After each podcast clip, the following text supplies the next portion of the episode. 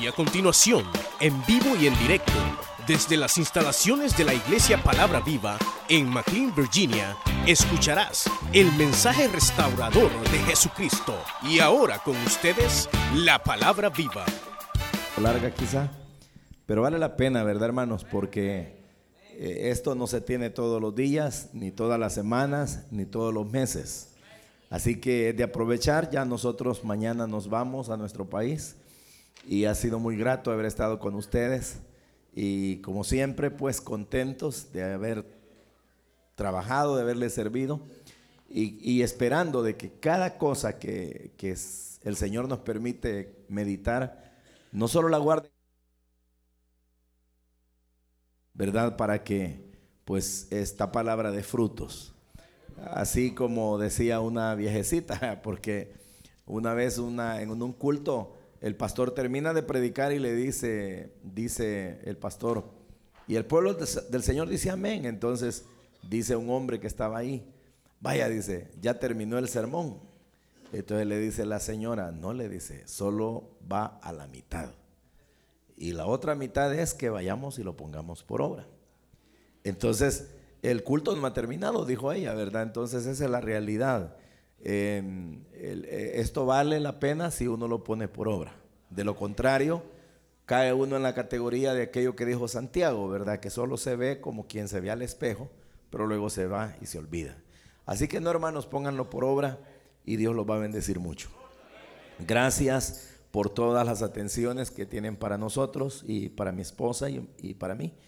Y pues ahí cuando se acuerden de orar, ore por nosotros también, ¿verdad?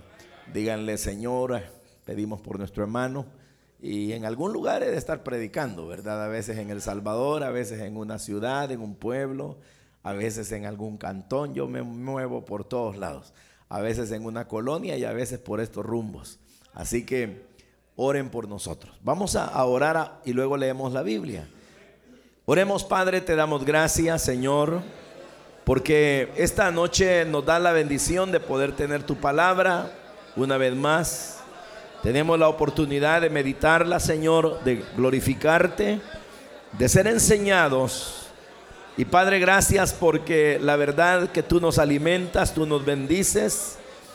Y Señor, tú sabes tener misericordia de nosotros. Gracias porque a pesar de lo que somos, Señor, a pesar de nuestras debilidades, a veces de nuestros defectos, no obstante, Señor, tú nos has tomado en cuenta para servirte y para glorificarte en nosotros. Entendemos que somos vasijas de barro en las manos de un alfarero como tú, Señor, y eres tú el que nos da la utilidad que tú quieres y crees que nosotros podemos brindarte. Señor, esta noche háblanos, bendice a cada uno, toma la carga de cada persona sana a los enfermos, liberta, Señor, si hay alguno que está cautivo por algo, bendice, toma toda preocupación, toda carga y bendícenos, Señor, hablándonos, enseñándonos para ser mejores siervos tuyos. Gracias en el nombre de Jesús y donde quiera que esté cada persona escuchando tu palabra en algún lugar del mundo, bendícele, Señor por Jesús. Amén. Vamos a leer, hermanos, del libro del Eclesiastés.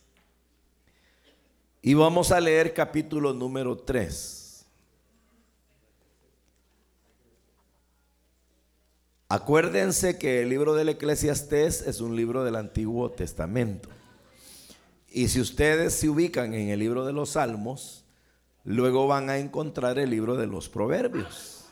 ¿Verdad? Y más adelantito está el libro de Eclesiastés. ¿Ya lo hallaron? ¿Sí lo encontraron? ¿Saben dónde están los salmos, verdad? ¿Ah? Vaya, les voy a dar otra ayuda, pues. Ubíquense en el profeta Isaías, vaya. Y en vez de irse buscando las páginas, como quien dicen, para adelante, váyanse un poquito para atrás. Y ahí van a hallar el cantar de los cantares y antes del cantar de los cantares, Eclesiastes. Hoy sí. Capítulo 3 dice, todo tiene su tiempo Y todo lo que se quiere debajo del cielo tiene su hora. Tiempo de nacer, tiempo de morir. Tiempo de plantar y tiempo de arrancar lo plantado.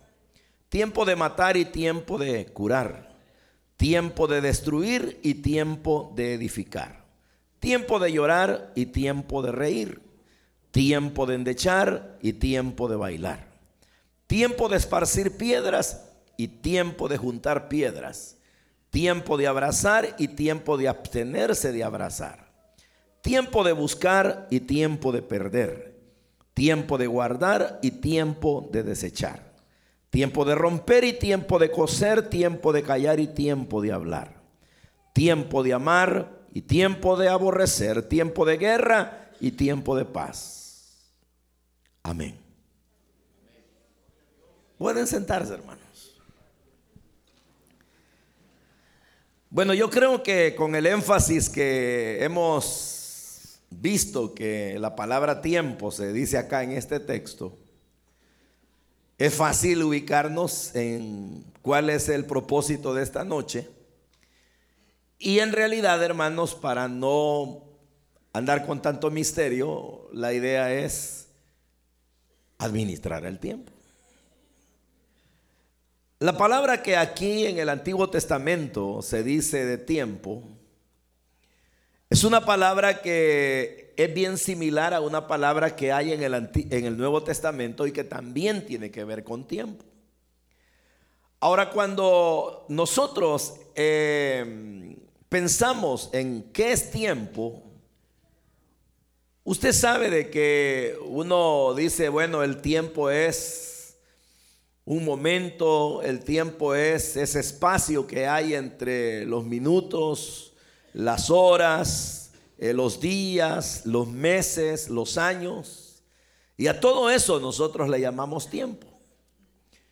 Y si uno dice, mire, ¿y el tiempo cómo se mide, verdad? Bueno, hay diferentes maneras de medirlo. Si hablamos de medir el día, uno sabe de que para eso existe el reloj. Si hablamos de medir la semana, pues sabemos que hay calendarios para semanas, meses, años, de tal manera de que el tiempo está seccionado en años, meses, y no me voy a poner a señalar cuántos días tiene cada cosa, pero el punto es que el tiempo se divide así. Ahora, el tiempo hemos aprendido a medirlo de una manera diaria a través del reloj. Y ustedes saben de que cuando se mide el tiempo con el reloj, lo que nosotros estamos haciendo es cronometrando. Al cronometrar, lo que estamos haciendo es midiendo el tiempo. Pero la pregunta sería, ¿por qué cronometrar, verdad? Es decir, ¿por qué no otra cosa? Ya sabemos que metro es medir, pero ¿por qué crono? Ah, bueno, porque realmente en la Biblia la palabra tiempo, sobre todo en el Nuevo Testamento, la frase griega de donde se eh, tiene la, la palabra tiempo es cronos. Entonces, en el griego, esa es la raíz, cronos. Y cuando aquí en el hebreo, en el libro del Eclesiastés, que fue escrito en hebreo, está la palabra et. Es una palabra que es, es similar, es semejante a la palabra cronos porque así como en el hebreo esta frase habla de tiempo, la palabra cronos en el Nuevo Testamento indica tiempo. Pero ahora bien, si acá se habla de un tiempo en una palabra hebrea y allá también en una palabra griega y es cronos, ¿A qué se refiere ese tipo de tiempo? Entonces, ese tiempo es un tiempo que lo que marca es un periodo. Ese periodo puede ser corto o puede ser largo. Puede ser un periodo de un momento. Como cuando, por ejemplo, en la Biblia se dice, y en el momento tal llegó el Señor o llegó fulano.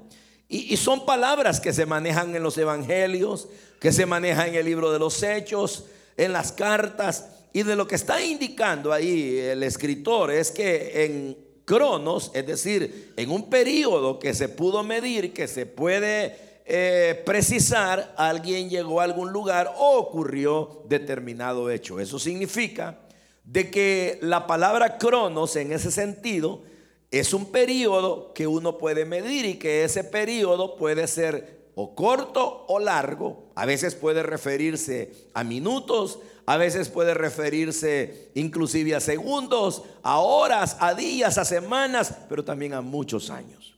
Y eso es lo que aquí en el hebreo se está utilizando, una palabra tiempo que lo que indica es un periodo.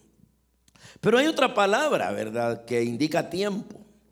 Y esa palabra es una palabra en el Nuevo Testamento que eh, viene de la raíz kairos, ¿verdad? Y, esta palabra, eh, kairos, es una palabra que también indica tiempo, pero es un tiempo no igual al tiempo cronos. Muchas personas a ese tiempo kairos le llaman el tiempo de Dios, le dicen. Solo por identificarlo, pero en realidad es tiempo. Y es un tiempo no necesariamente que en la Biblia se considera como un tiempo a medir o un periodo corto o largo como Cronos, sino que Kairos es más bien un tiempo eh, preciso, donde ocurre algo eh, en un momento determinado, pero que eh, fue el tiempo para que ocurriera algo, ¿verdad? Y eso es lo que, por ejemplo, Em, se da cuando en la Biblia dice el Señor, por ejemplo, ¿verdad? Le preguntan, ¿restaurarás al Señor en este tiempo? Y entonces la palabra, ¿restaurarás a Israel en este tiempo? Le están diciendo en este cronos. Pero viene el Señor y dice, no os toca a vosotros saber los tiempos, pero ahí ya no les habla de cronos. Si ahí no les habla de Kairos. Porque lo que les está diciendo. No les toca a ustedes conocer los momentos precisos que Dios va a utilizar para hacer algo. ¿Me explico? ¿Ven la diferencia? Ambas frases se refieren a tiempo. Solamente que la palabra crono se refiere a un periodo corto o largo y Kairos se refiere a un momento preciso donde algo ocurre. No solamente Dios puede intervenir en algo, sino que puede ocurrir algo en la vida de las personas, como cuando de repente, voy a poner un ejemplo práctico, ¿verdad? Uno dice, estoy esperando la visita de mi papá, pero resulta que, eh, ¿cuándo vas a venir, papá? Voy a venir el otro lunes o voy a llegar el otro lunes. ese es Cronos, estoy midiendo porque va a venir el otro lunes. Pero resulta que no llegó ese lunes. O sí llegó, pero yo no sé la hora que va a llegar y de repente me llega a las 10 de la mañana. Entonces, ¿qué sucedió? Yo estaba midiendo Cronos, el tiempo, para que llegara mi papá, pero cuando llegó de repente, yo no lo esperaba, sucedió un kairos. Fue un momento, sucedió algo preciso, algo objetivo, y por eso es que la gente le llama a ese tiempo tiempo de Dios, porque de repente alguien está diciendo, estoy orando hermano para que el Señor me sane, pero tengo meses orando. Y viene otro y le dice, espere el momento de Dios. A veces estamos hablando así, ni sabemos qué estamos diciendo, pero en realidad estamos hablando de un momento preciso, donde Dios es capaz de hacer algo. Y ese momento, claro, ¿verdad? Dios es soberano y sabe cuándo hacer o no hacer las cosas. Pero bueno, eso solamente es como una introducción, una forma de poder decir la diferencia de los tiempos. Pero entonces, lo que hemos leído, ¿qué tipo de tiempo es? Es un tiempo cronos. Entonces se está hablando de periodos, porque aun cuando está en el hebreo, pero ya dije, es la palabra similar a la palabra del Nuevo Testamento, cronos, la palabra en el hebreo. Pero la cuestión es, hermanos, que aquí está hablando el sabio, y hay que recordar que Salomón se, se, conoce, se juzga como el hombre más sabio que ha existido, hablando a nivel de hombres, ¿verdad? Porque obviamente nadie más sabio que Jesús.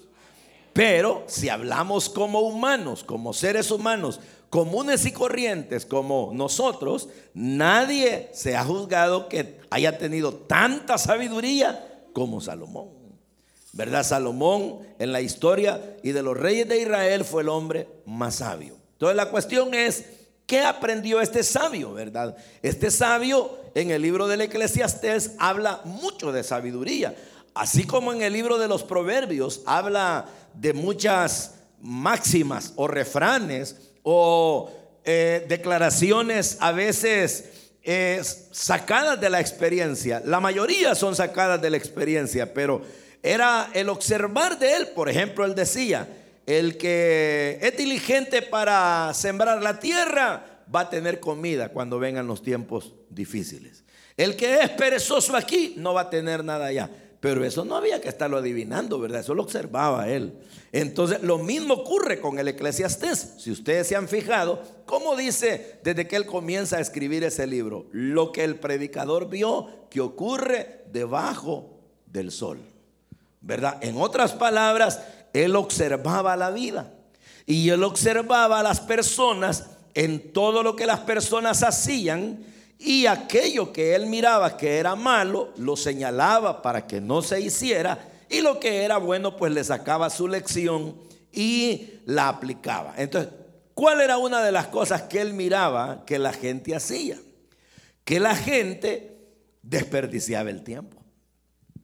Que la gente no aprovechaba el tiempo y que la gente tenía muchas cosas que hacer y que una de las cosas que la gente decía es, no hay tiempo.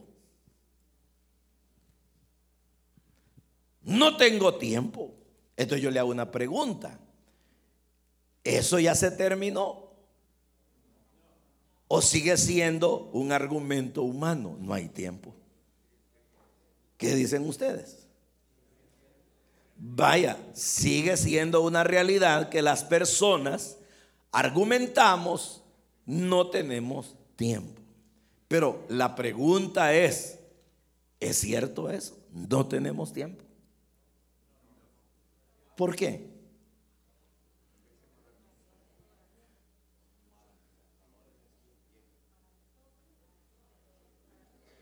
Ah, no, pero no me lo digan así de zafada, ¿verdad? Eh, eh, eh, no, hablando en serio, ¿ustedes creen que tenemos tiempo? No me, no me digan solo sí por decírmelo. Piensen, ¿creen que tenemos tiempo? ¿Pero por qué pues? Vaya, miren hermanos, se lo voy a poner de esta manera. Sí tenemos tiempo, pero no es que tengamos tiempo porque nos sobre. No es que tengamos tiempo porque no haya nada que hacer. Sí tenemos tiempo porque desde el momento en que nosotros estamos vivos en la tierra, a todos se nos dan recursos comunes. Y un recurso común que se nos da a todos los seres humanos son 24 horas al día, 7 días a la semana, 31 o 30 días al mes, 365 días al año. ¿O no? ¿O hay desventaja? ¿A alguien le dan más? Pregunto, ¿será que a alguien le echan un vendaje? No, hombre, a todos nos dosifican de la misma manera. 365 días, tantos días al mes, exactamente la hora para cada uno de nosotros tiene los mismos 60 segundos que para todo el mundo. Tiene el día las mismas 24 horas que para todos. ¿O no? Vaya, entonces quiere decir que el Señor a todos nos da la misma cantidad de tiempo. Ahora bien, venimos nosotros, recibimos 24 horas al día, recibimos 7 días a la semana y los 30 días del mes, y hablemos solo del año, los 365 días del año. ¿Qué creen que debemos hacer nosotros? ¿Ah? Ah, planificar. Vaya, pero entonces hablemos de una buena administración. Porque la planificación es parte de la administración. Pero ahora bien, ¿cómo vamos a planificar? Supongamos que nosotros tenemos tareas en la vida como por ejemplo somos personas casadas, por decir algo. Tenemos un hogar, una mujer o un hombre la mujer, tenemos hijos, un trabajo y tenemos también este privilegio en la iglesia. Somos líderes, somos supervisores, somos eh, diáconos o somos pastores y bueno, pero además de eso eh, tenemos nuestra casa, nuestro hogar, nuestro trabajo. Eso tienen ustedes.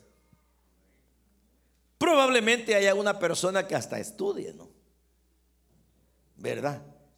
Entonces, quiere decir que hay actividades bien importantes, actividades principales, y unos tienen quizá alguna más que otros. Vaya, aquí viene el punto. Nos dan 24 horas, 7 días 31 o 30 días y 365 días. ¿Qué vamos a hacer? Porque si nosotros pensamos en el día, en el día y en la semana y en, el, en el mes, las responsabilidades de trabajar, ser parte de una familia, cuidar los hijos, la esposa, la iglesia con sus privilegios, los tenemos que cumplir. ¿O no? Entonces, bien, pero aparte de eso, hay que dormir. Y aparte de eso, hay que comer. Y también hay que tomar tiempo, ya no solo para ir al trabajo o ir a hacer la eh, obra de la iglesia o cuidar de la familia, sino tiempo para uno, bañarse, limpiarse, eh, hacer las cosas personales o no. ¿Ah? Vaya, entonces, ¿qué tenemos? Lo mismo que tienen todos. Entonces, ¿cómo vamos arreglar esta situación? Porque el pretexto es que cuando vemos que tenemos muchas actividades y el tiempo este lo vemos saturado y entonces sucede que pensamos, no tengo tiempo. Y eso nos desanima, nos desarma. Pero entonces, ¿qué debemos hacer? Miren, hay que ir agarrando primero para poder eh, administrar bien el tiempo. No tenemos que estar pensando necesariamente en función del año, vamos pensando primero en función de día. Y después hay que ir pensando en función de la semana, del mes, para luego llegar a pensar en función del año. Pensemos en función del día. ¿Qué tengo que hacer? Dormir. ¿Y cuánto duerme una persona? Mínimo. Mire, una persona debería de dormir de una manera preferible ocho horas. Porque ocho horas son las que el cuerpo requiere para cargarse de todos sus elementos y poder enfrentar 16 horas de movilización. ¿verdad? Pero hay gente que no logra dormir las ocho horas. Entonces, cuando menos, habría que dormir unas siete. Porque cuando usted comienza a dormir solo seis, o peor aún, ya solo duerme cinco, o le toca dormir cuatro, usted solo o sola se está restando vida y se está restando fuerzas y jamás Dios le diseñó para eso. Entonces, uno tiene que tratar de respetarlo de su naturaleza. Entonces, en ese sentido, hay que tratar de dormir lo más posible. Si uno puede las ocho horas, qué bueno. Si uno no puede las siete, pues, o las ocho, perdón, por lo menos siete. Y si tanta es la situación que de verdad uno no puede ni dormir las siete, mire, tírale a seis, pero ya no se baje. Porque le va a afectar. Pero entonces trate de dormirla. Pero ¿qué ocurre? Tiene que hacerse hábitos. Esos hábitos tienen que ser que a determinada hora usted se tiene que acostar y levantarse a la hora que es necesario para que por lo menos esas seis horas, siete u ocho, usted de verdad las duerma. ¿Verdad? Eso significa crearse una disciplina en donde absolutamente nada le debe a usted robar ese sueño. Le voy a contar, mire, hay gente que le gusta cuando ya tiene que irse a dormir empezar a platicar. Y les agarra de platicar y se acuestan bien noche. Está bien uh, allá de vez en cuando, pero todas las noches. Hay otras personas que les gusta de ver televisión a esas horas. Y peor si enfocan una película interesante o algo que les gustó, un partido de fútbol o una noticia eh, que requiere que le presten atención, probablemente eso les va a robar una hora o más de sueño. Ahora, si eso se hace allá cuando se cae una casa, de acuerdo, pero ya todos los días. Pero hay otra gente que no lo hace platicando ni viendo televisión. Conozco personas que lo hacen leyendo. Y por ejemplo, llegó la hora de acostarse, pero quieren quedarse dos, tres horas leyendo. Mire, una noche no le va a afectar. Tal vez dos noches no le va a afectar, pero cuando usted hace un hábito de eso, hay personas, yo conozco personas que se alteran totalmente porque cuando una persona ya no duerme lo suficiente, se descompone su centro nervioso. Y el centro nervioso, al descomponerse, le comienza a mandar señales equivocadas a todo el organismo. De manera tal que la persona puede ir experimentando enfermedades que no tiene. Pero va teniendo una sensación de enfermedad. Y eso es lo que le llaman las enfermedades psicosomáticas porque vienen del pensamiento, trastornadas por el sistema nervioso y de repente hay gente, bueno, nos ha pasado, ¿verdad? Cuando, por ejemplo, viene alguna persona y dice, hace poquito me llevaron a una, a una muchacha que dice, eh, ore por ella, pastor, porque fíjate que esta mujer como que está endemoniada, ¿verdad? Y entonces le digo yo, bueno, yo quiero platicar con ella, ¿verdad? Quiero hablar. Y le digo yo, ¿cuál es tu nombre? Tal. ¿Cuántos años tienes? Tantos.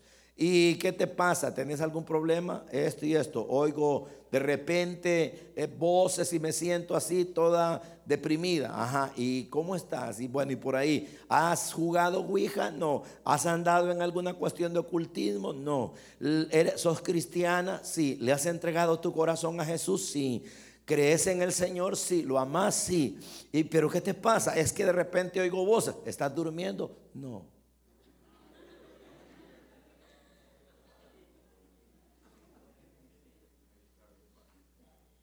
¿Y qué es lo que pasa entonces? Que ya el cerebro, al tener confusión, manda señales equivocadas al, nervio auditivo.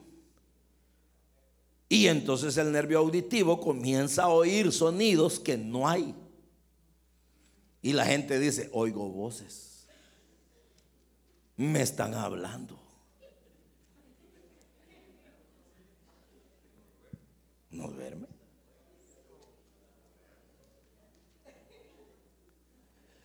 Eso solo por ponerles un ejemplo. Entonces hay que procurar dormir.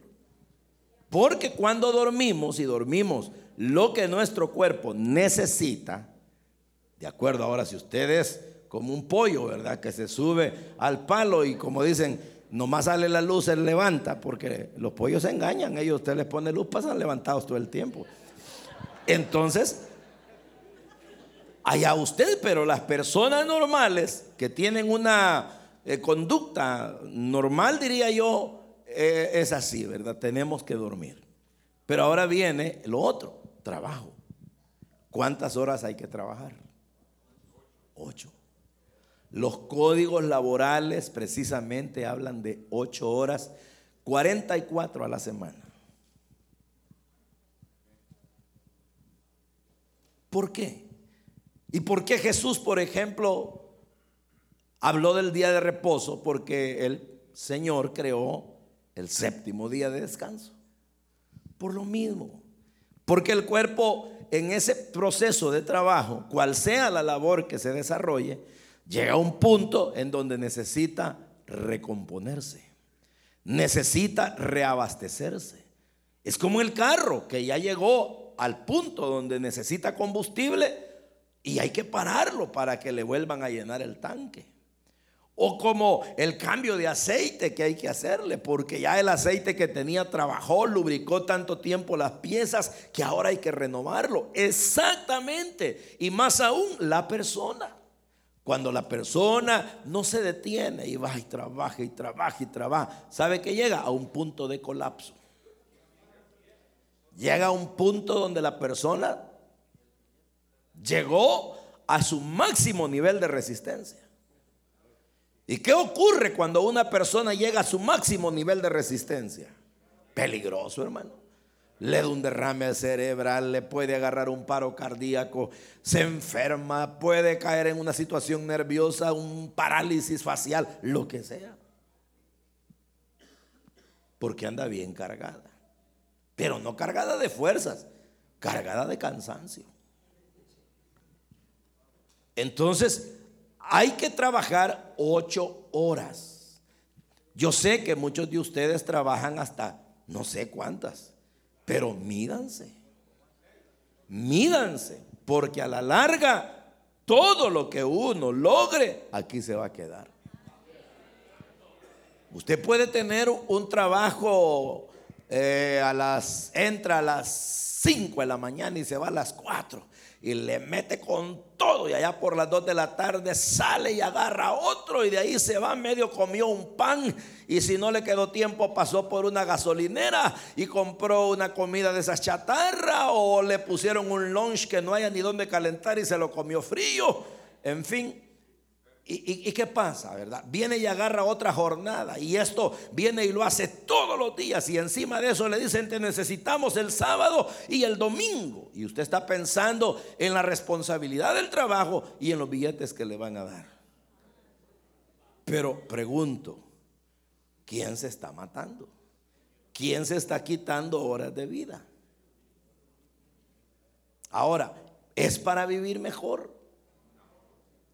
¿Acaso el dinero, cuando ya el dinero tiene, hermano, una, eh, rebasa una cantidad, e, eso es excelencia? No, hermano, mire, yo les dije a ustedes un día de estos, que si nosotros tenemos todas nuestras necesidades básicas ya cubiertas, y sobre todas las cosas el Señor ya nos limpió nuestro corazón, nosotros estamos bien.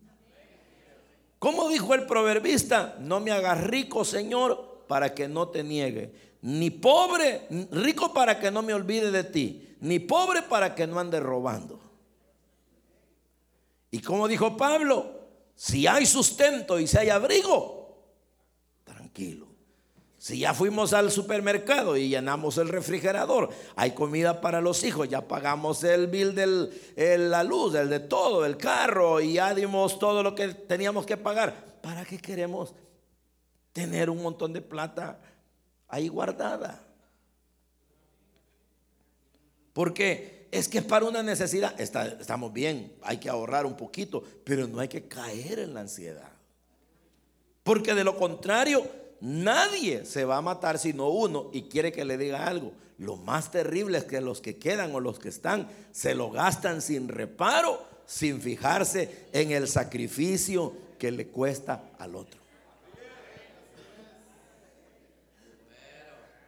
Es como van a perdonar, ¿verdad? Pero los que tienen sus parientes en los países de donde salieron y que solo les piden y les piden, y les, eduquen los hombres. Porque la gente allá creen que ustedes se hayan el dinero votado. La gente cree que a ustedes se los regalan. No saben de los sacrificios que hay que hacer. Y hay quienes allá no lo valorizan y como los industriales o los ricos son vivos, lo que hacen es crear sociedades de consumo. Y le ponen a la gente el montón de cosas. Y el día que la gente tiene dinero, mire, como me dicen a mí en El Salvador, y como en El Salvador no hay dinero, hermano, y todos los restaurantes llenos, y todas las tiendas llenas. Mire, a mí no me pregunte porque yo no ando metido todo el tiempo ahí, porque no me alcanza, ¿verdad? Pero ¿de dónde sacan dinero? Tal vez lo están recibiendo y la gente por allá matándose y estos aquí no saben y solo agarran el teléfono, hey, fulano, fíjate que me han faltado 200, ¿crees que me lo puedes mandar? Allá al rato, hey, tenemos otro, otra necesidad. No, hermanos, eduquen a la gente. Díganle, familia, aquí está lo que creo les va a servir. Cuídenlo, administrenlo bien, pónganlo en lo que realmente vale la pena, no lo malgasten porque me está costando. ¿Eh? Que a veces la gente, no, hermano, es que haya dejado a mi hijo pobrecito y como yo así le recompenso, vago lo está haciendo allá. O mi familia que sufrieron. Es que miren, hermano, nunca el haber comido frijoles y arroz es sufrimiento.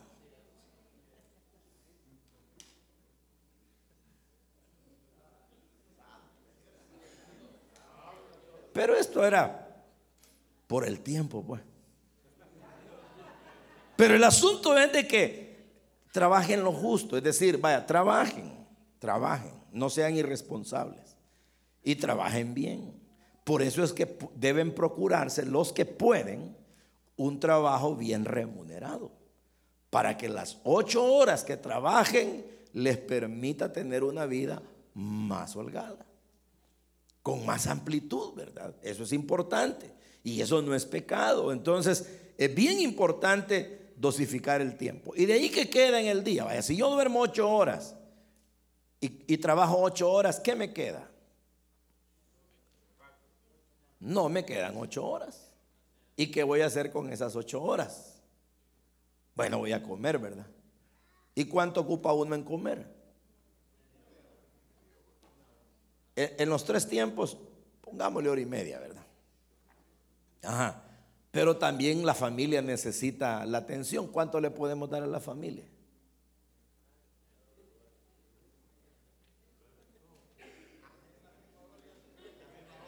Podría ser, pero sumémosle una hora, vaya. Una hora a la familia para hablar con la esposa y con los hijos todos los días, póngale. Ya tenemos dos horas y media de ocho que nos quedaron, pero hay que ocupar otras horas en transportarse.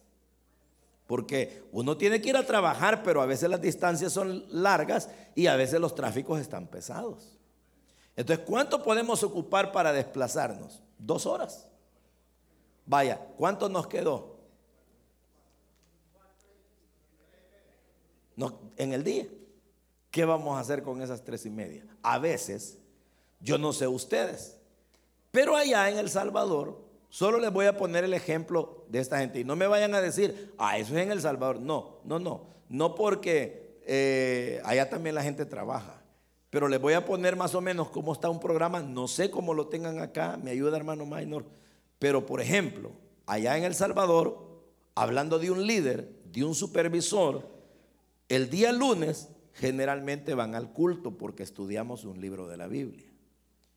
Claro, allá las distancias son más cortas, ¿verdad?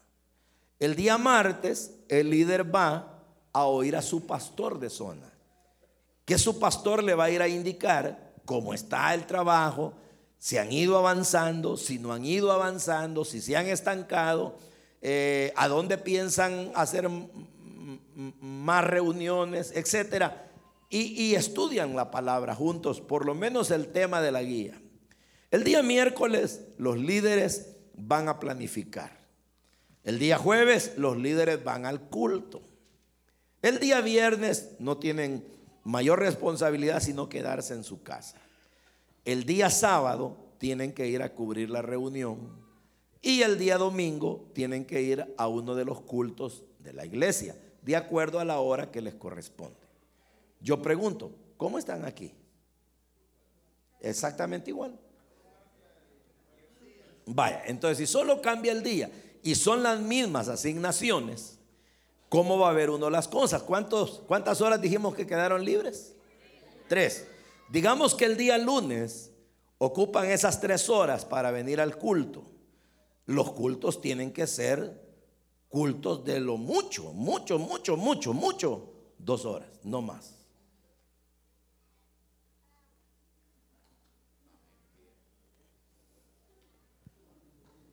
Porque si les agarra que comienzan a las siete y media y terminan a las once, ya arruinaron la cosa. Si programan que el culto va a comenzar a las 7.30, estoy hablando, vienen solo dos veces a la semana, ¿verdad? Va, entonces comienza a las 7.30. A las 8 y cuarto por tarde, el que dirige tiene que estar entregándole el tiempo al predicador. Para que el predicador, lo mucho, 40 minutos del mensaje. 45 con todo y llamado. Les queda todavía unos 20 minutos para tomarse un café e irse. ¿O no? Eso es el día lunes, el día martes. La reunión del líder con los eh, con el pastor, la deberían de tener, pero en este caso no deberían de venir hasta acá. Sino que en este caso tendrían que ser los pastores de zona los que fueran a reunirse con ustedes a las diferentes áreas donde viven para que ustedes ese día no tengan que venir hasta acá. Igual, dos horas lo mucho. Y en esas dos horas, ahí donde vayan a la reunión, van a tener que cantar unas alabanzas, orar un poquito, meditar la palabra brevemente y luego entrar al análisis de los resultados, oír indicaciones, reunirse los supervisores un poquito con su grupo y luego hacer preguntas y pum, dos horas y se acabó. Y ese día van a llegar más temprano porque están más cerca de su casa. ¿Quién es el que va a tener que manejar más distancia? El pastor. Pues sí, porque él viajó para allá. El día miércoles, la reunión de planificación. ¿Cuánto tiene que durar la reunión? Solo una hora. No tienen que estar haciendo reuniones larguísimas. Es, es que una reunión de planificación es una reunión donde solo, quiero ver, tres cosas son las que hay que ir a hacer. Tener un breve momento devocional, un momento de análisis de cómo está la conducta de crecimiento de la reunión y la proyección. En otras palabras, la, reunión de, de planificación es para, para, que juntos tengamos, cantamos dos alabanzas, leemos el proverbio, ni les predico, nada, solo leemos un versículo y oramos y luego, bueno, hablemos de cómo nos fue la semana pasada, quién no vino, quién sí vino, y luego ahora hablemos de a quién vamos a traer y cómo vamos a estar el sábado. Y se acabó una oración y cada quien para su casa. ¿Y cuánto va a durar? Una hora. El día jueves les toca culto, lo mismo que el día lunes. El día viernes, ni se asomen. Ese día a cenar tranquilos con la familia. Estoy solo hablando del orden, pues no estoy diciendo que así va a ser, ¿verdad? Estoy hablando del día que puede corresponder. Ese día lleguen a casa tranquilos, no van a salir apurados, pueden proyectar ir a cenar con su familia o hacen algo juntos en casita, etc. Y el día sábado probablemente muchos solo trabajan hasta el mediodía. Van a tener la tarde. ¿Y qué van a hacer en la noche? A la reunión. Una hora. Solo una hora. Y no tienen que andar, como decíamos ayer, invitando con la gente. No, para eso planificaron. El día sábado ya solo va a ser de ir a dar el estudio. Se preparan bien, se ponen su corbatita si les gusta ponérsela. Y las hermanas bien ordenadas y se van a la reunión sabedores de que allá todo el equipo de trabajo de la reunión ha laborado y todos han cumplido con sus responsabilidades y el líder solo tiene la responsabilidad de ir a atenderlos, de dar el estudio. ¿Y cuánto va a ser? Una hora. Y el domingo igual, venir a un culto que les toca, si en la mañana, si al mediodía, si en la tarde, y el resto del día les queda libre. Ahora bien, eso es el líder, el anfitrión, los miembros y los supervisores, lo mismo. El supervisor no tiene que andar. Es que hermano, yo tengo un sector de cinco reuniones. ¿Y quién le ha dicho que tiene que ir a ver las cinco? No, es que es una la que tiene que agarrar. Y yo soy pastor, hermano. Yo sí tengo que andar como que soy cuete para arriba y para abajo. No, ¿y quién le ha dicho? Solo agarre una. Y a esa se va a sentar, a oír, a ver el supervisor también y no tiene que irle a quitar el privilegio al líder, déjelo que él haga las cosas.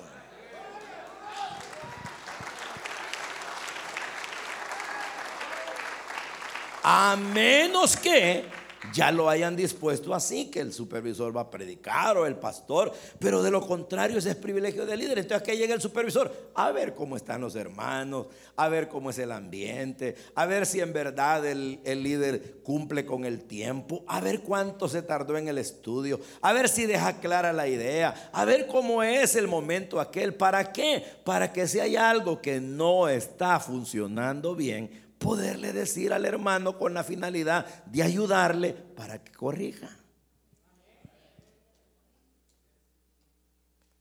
Ah.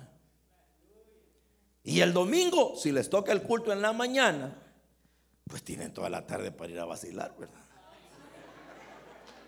Les tocó en la tarde, tienen la mañana. Que hay que ir a lavar y todo. Sí, hombre, pero más aquí que hay máquinas y a eso solo se le mete la ropa. Que hay que ir al súper, cierto, hagan una lista, vayan y hasta de familia compran y luego se van a comer. Yo así hago.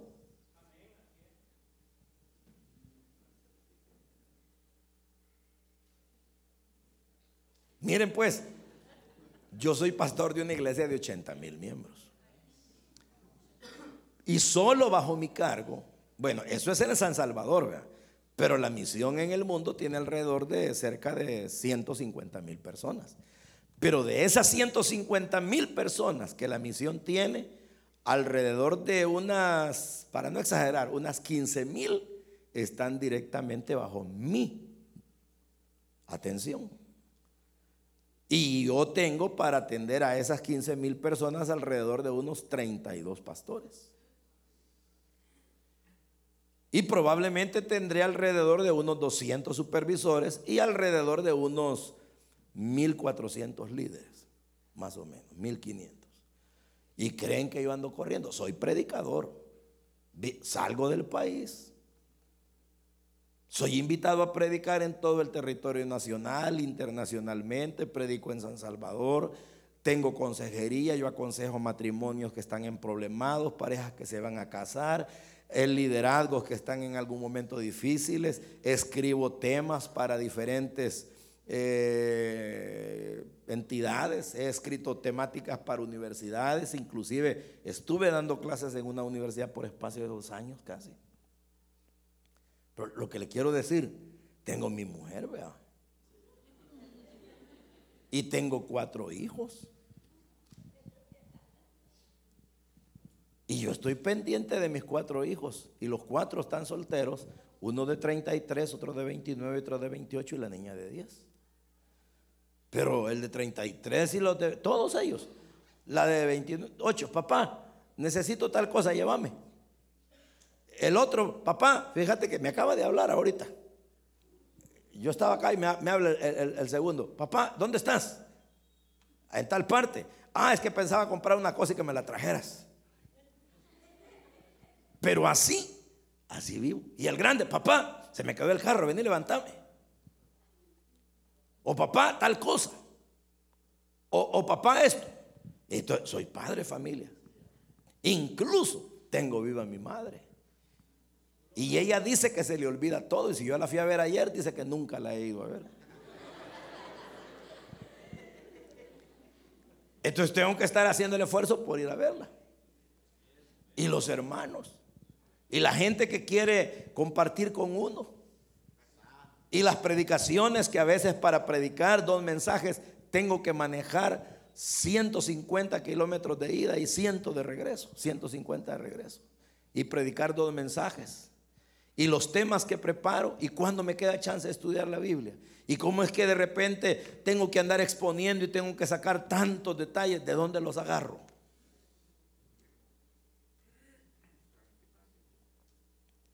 Y luego viene que soy ser humano, tengo que comer, dormir. Y de repente me enfermo y tengo que ir al médico. Hay un doctor que me anda siguiendo para operarme y nunca me agarra.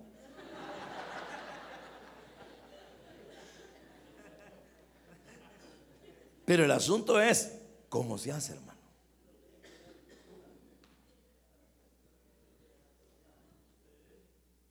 Hay que distribuir el entonces cuando Salomón vio que toda la gente desperdiciaba el tiempo, a veces se le iba porque el tiempo pasa así.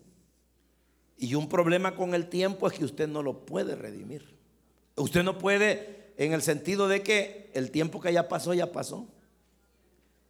Y si usted dice, mañana tengo que hacer un montón de cosas, pero para lograrlas hacer me tendría que levantar a las 5 de la mañana. Pero cuando llegaron las 5, usted todavía son las 8 y dando vueltas. Estoy solo imaginando, ya no hizo nada.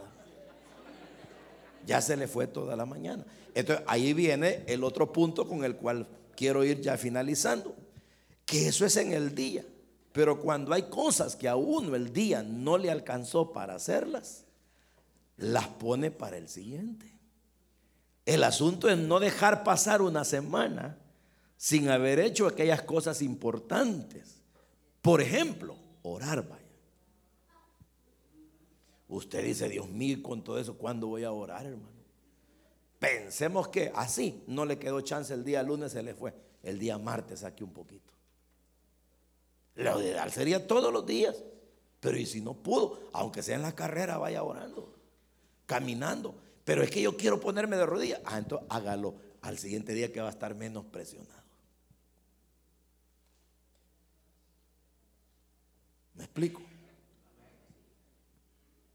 Y, bueno, si usted tiene hábitos de orar en la madrugada, qué lindo, pero hay gente que no puede. Y entonces dice, ay hermano, es que yo a veces viera que he, luchado, me aviento de la cama en la madrugada dormido, me quedo. Entonces, no hombre, no haga así. ¿Sabe qué haga? Duérmase. Y cuando ya usted se levante y usted dice, pero ya me agarró la tarde, me tengo que ir. Bueno, entonces en la tarde, cuando ya le quede chance, saque un espacio. Y váyase por ahí y ore. Si no pudo orar una hora, aunque sea media hora, pero ya bien lúcido. Por ejemplo, yo no tengo la costumbre de andarme tirando de madrugada porque yo me duermo. Y si bien cansado, pues. Entonces, ¿qué yo hago? Me levanto, me lavo la cara, me receto dos tazas de café. Y entonces, y ya cuando estoy bien lúcido, le digo a mi esposa, mira, me voy a apartar un ratito y me voy a orar. Pero ahí ya sé lo que le voy a decir al Señor.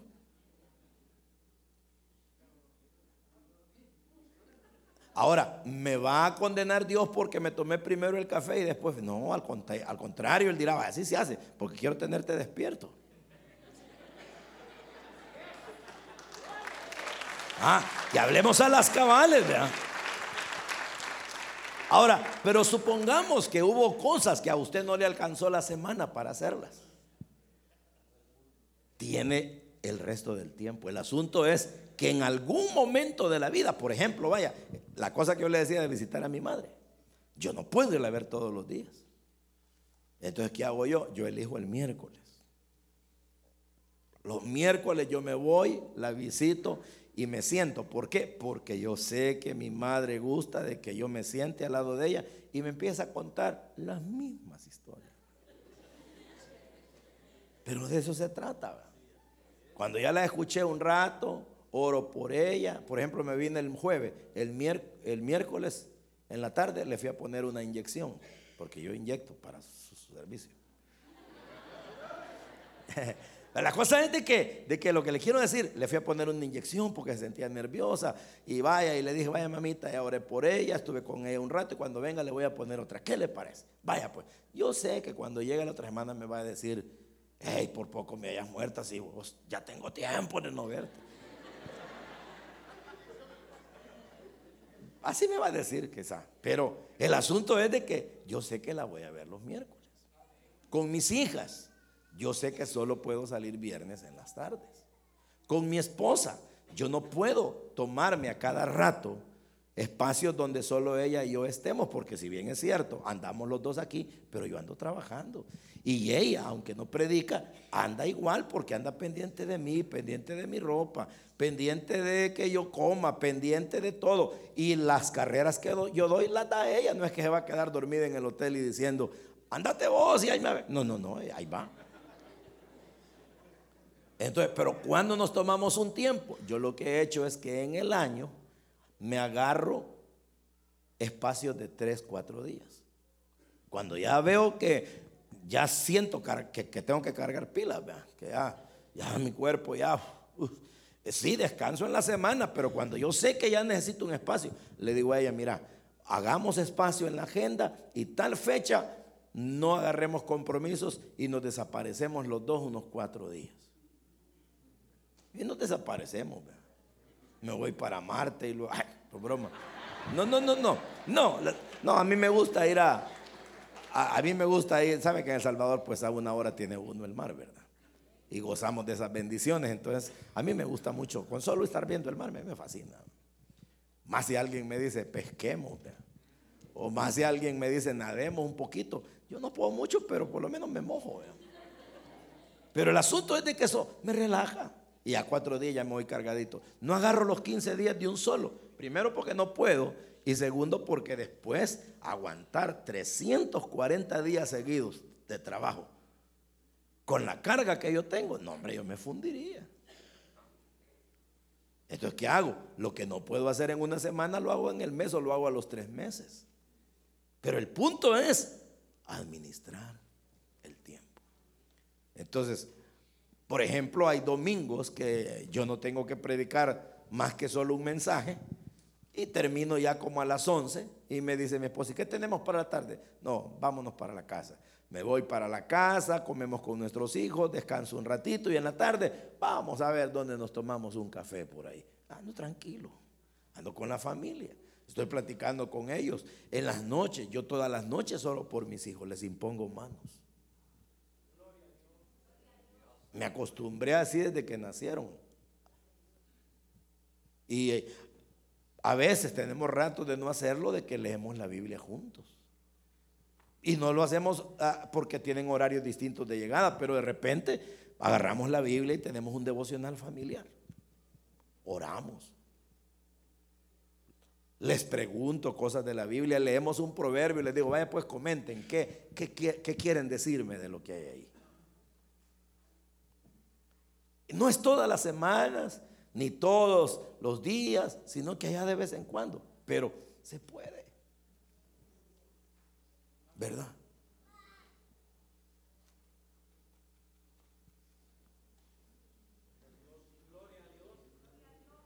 Agarré de que los meses de diciembre, sobre todo del 10 para allá, no agarrar compromisos de salir del país. ¿Por qué? Porque yo el 31 de diciembre, solo una vez en el año, se reúne la familia, todas, hermanas, sus hijos, sus hijas, mi mamá, mis hijos, bueno, todo. Y oro por todos. Le doy gracias a Dios por el año que han terminado vivos. Le pido a Dios que los guarde, se los encomiendo. Y cenamos. O tal vez ya hemos comido, ya después de la oración, vaya, Dios les bendiga y nos vemos mañana. No hago eso todos los días, en esa forma, ni todos los meses, sino una vez al año. Entonces aquí los pastores me dicen, pastor, queremos tenerlo el mero 31 de diciembre porque fíjese que hacemos la cena de fin de año. No puedo. Con toda mi alma quisiera estar aquí, pero tengo ese compromiso, ese privilegio allá.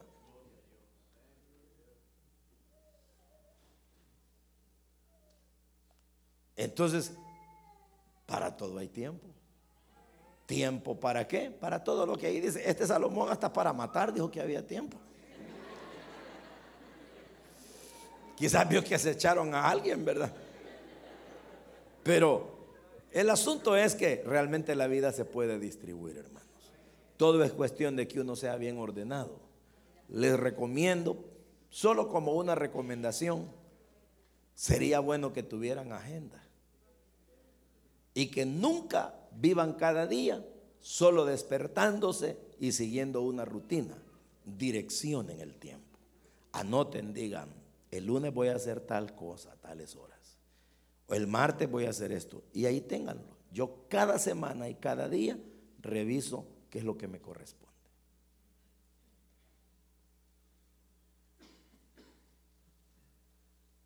¿Verdad?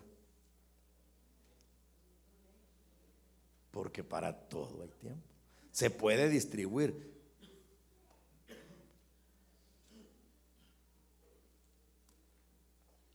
Y termino, nadie puede decir, Ah, no, lo que pasa es que a usted le dan más tiempo, que no, no, ya dijimos, a todos nos dan lo mismo. Solo está en la forma de cómo lo distribuimos. ¿De acuerdo, hermanos? Nunca se, nunca se, se desesperen porque tal vez hubo un día que no pudieron hacer algo. Por ejemplo, tal vez les gusta hacer ejercicio, ¿verdad? Porque se sienten que andamos pasaditos de peso y tengo que ir al gimnasio, pero ni voy, hermano, solo pago y ni voy. No, hombre, mire, saque aunque sea una media hora, un par de días, vaya y vaya. No lo puede hacer todos los días. Hágalo de esa manera. Hermano, y la lectura de la palabra, mire, ¿sabe qué? Si no tiene mayor chance y digamos que usted llegó tarde y no vaya en todo lo que se le hace la digestión, aunque sea un capítulo, vaya a leer. Pero peor es que no lea nada. ¿Verdad? Y ya que tienen esos carros que tan bonitos y que con un teléfono sintonizan todas las radios del mundo, pongan una buena. Para ir escuchando los mensajes. O si tienen mensajes grabados, métanlos ahí y vayan oyendo estudios de la palabra. Y así, si uno mismo no puede estar ante la Biblia, uno solo leyéndola, pero la va oyendo. ¿De acuerdo? El caso es, y con esto termino, que lo que nos causa problemas no es que no tengamos tiempo, sino que lo distribuimos mal. Y a veces ocupamos mucho tiempo haciendo cosas que podríamos hacerlas en menos tiempo. Hay gente que se mete al baño y se siente y se tarda más de una hora sentado.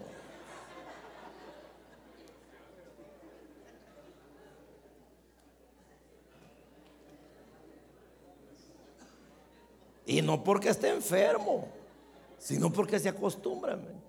Llevan revistas, llevan el teléfono. Hay gente que hasta la laptop mete ahí.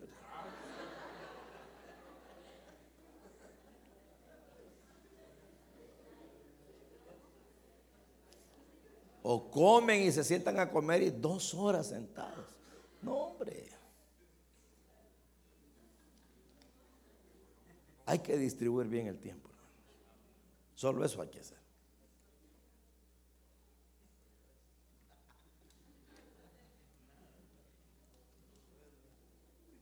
No le gustó.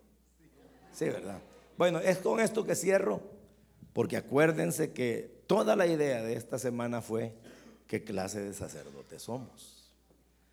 ¿Verdad? Ayer estuvimos hablando de cómo cada uno es responsable del grupo que Dios le ha entregado y que lo tiene que hacer subir de nivel de vida y pues en eso de la convivencia se logra. Eso es otro, no tenemos todo el tiempo, como decía el hermano Ernesto, para estar con la gente todas las 24 horas, es cierto, pero de esa distribución va sacando poquitos uno para estar con la gente. Amén, hermanos. Entonces, Hagámoslo así, yo sé que Dios les va a bendecir, su vida se va a volver más interesante, más productiva, más eficaz y van a andar como dijo Pablo, no andéis como los de afuera, perdiendo el tiempo, más bien andáis, tenéis que andar como, como sabios, redimiéndolo, redimiéndolo, redimiéndolo es administrándolo bien. Amén. Vaya pues. Oremos, Padre, en el nombre de Jesús. Usted escuchó el mensaje restaurador de Jesucristo desde las instalaciones de la iglesia Palabra Viva en McLean, Virginia. Si este mensaje ha sido de bendición para su vida y necesita oración, contáctenos al teléfono 571-633-0469. 571-633-0469. Que Dios le bendiga.